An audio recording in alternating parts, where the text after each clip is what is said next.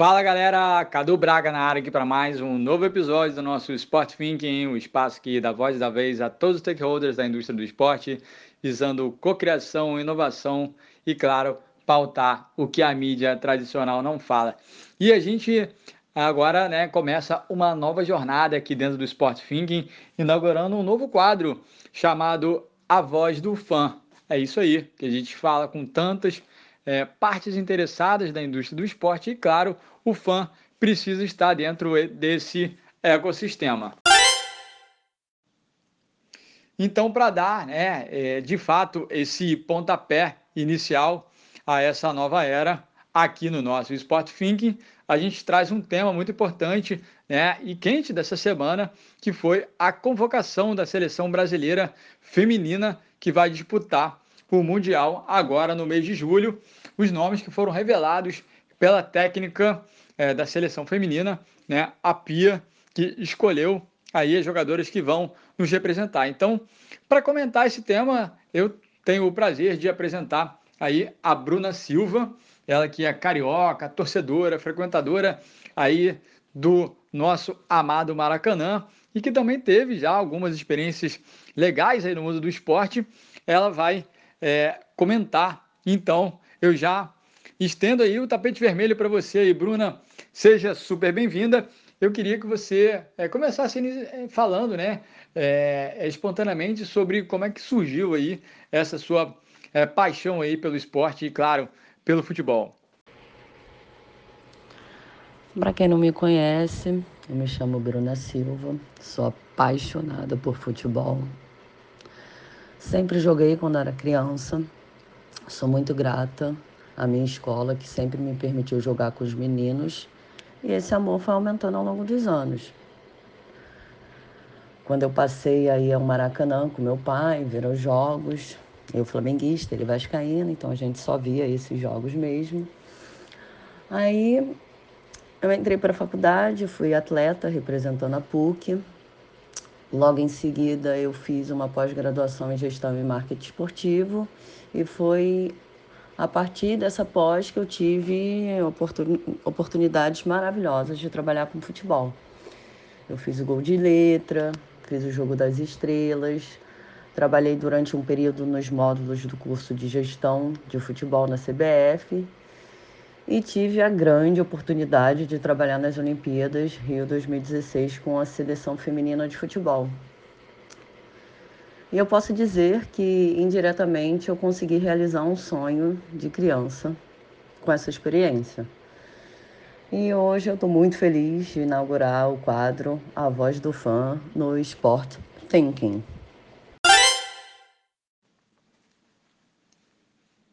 Muito bom, muito bom, Bruna. É, quando a gente fala de sonhos e esporte, e, e enfim, é, já dá para entender né, que tem aquele brilho no olho diferente, né?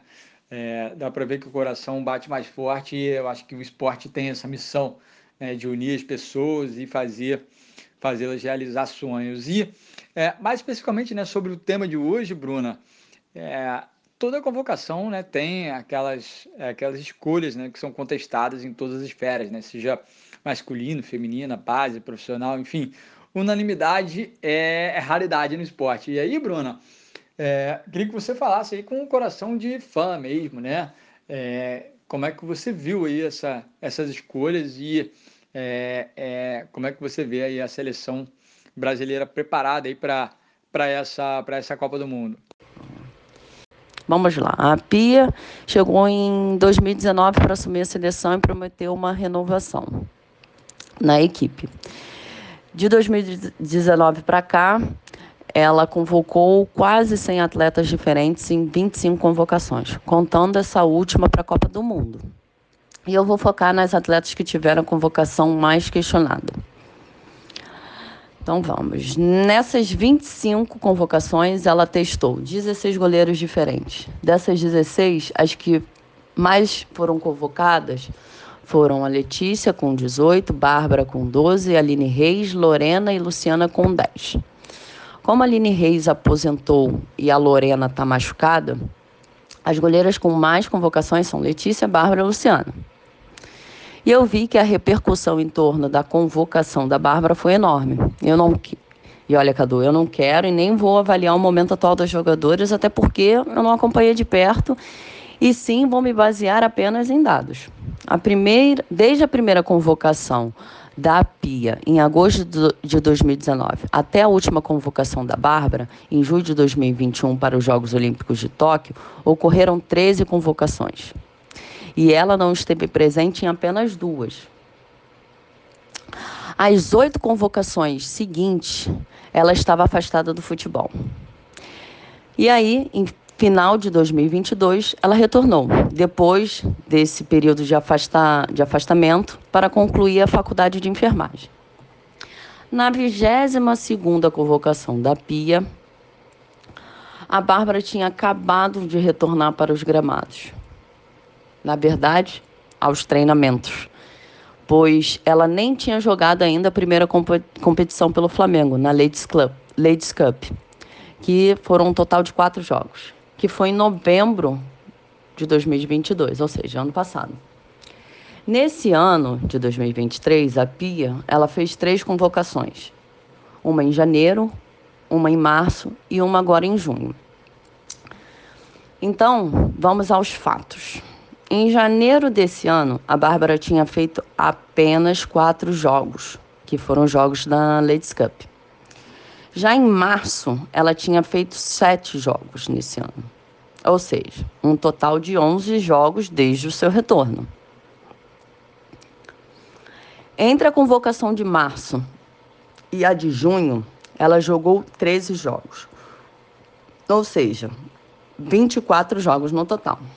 Então, com base nos dados que foram apresentados, a Bárbara é uma goleira de confiança da Pia. Eu, de fato, não esperava convoca convocação, mas não é um absurdo ela estar sendo convocada, não.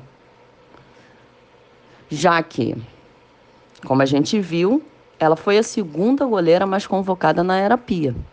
Lembrando que, durante esse período todo de 2019 a 2023, ela ficou um período afastada. Ou seja, a gente não pode afirmar que ela não poderia ter sido convocada.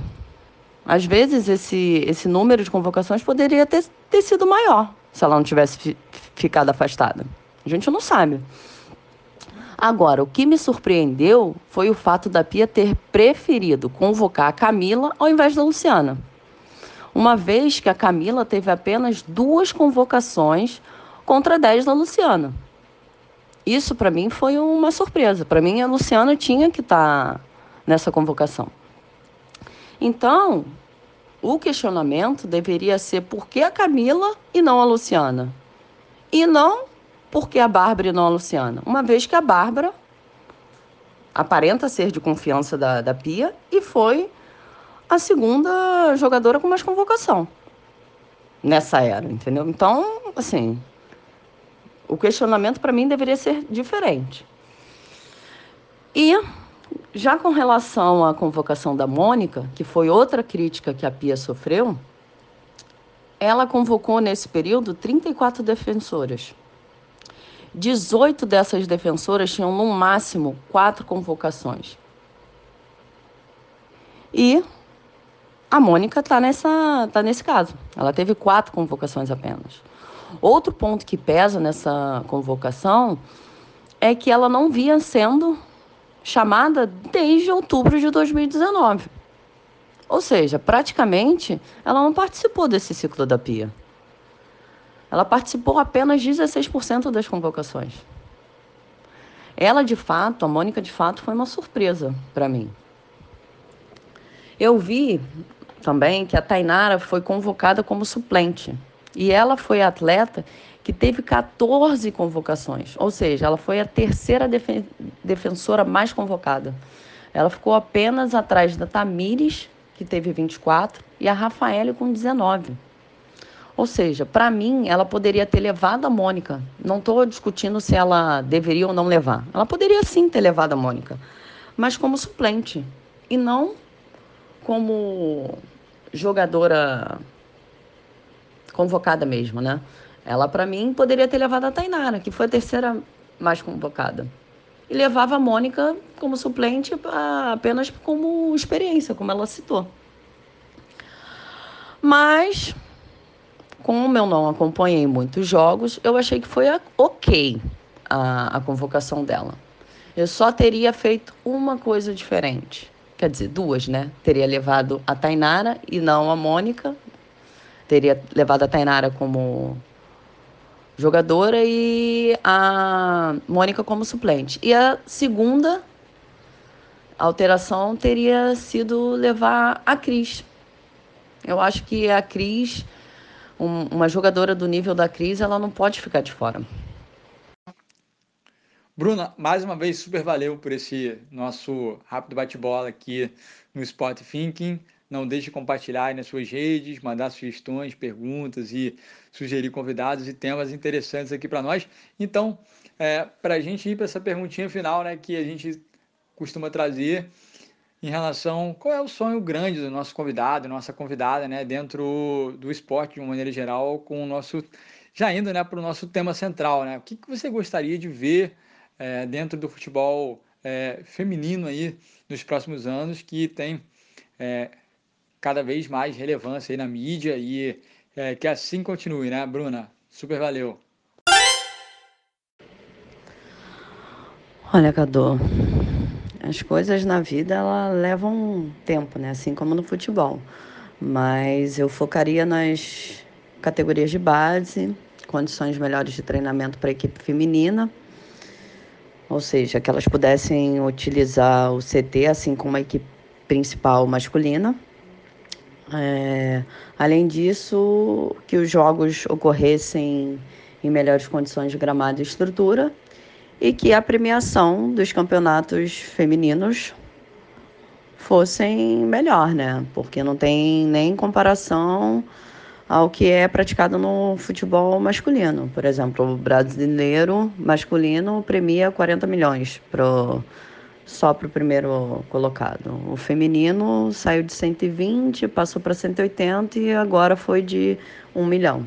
Então, isso que eu focaria, né? Para tentar impulsionar cada vez mais o, o futebol feminino.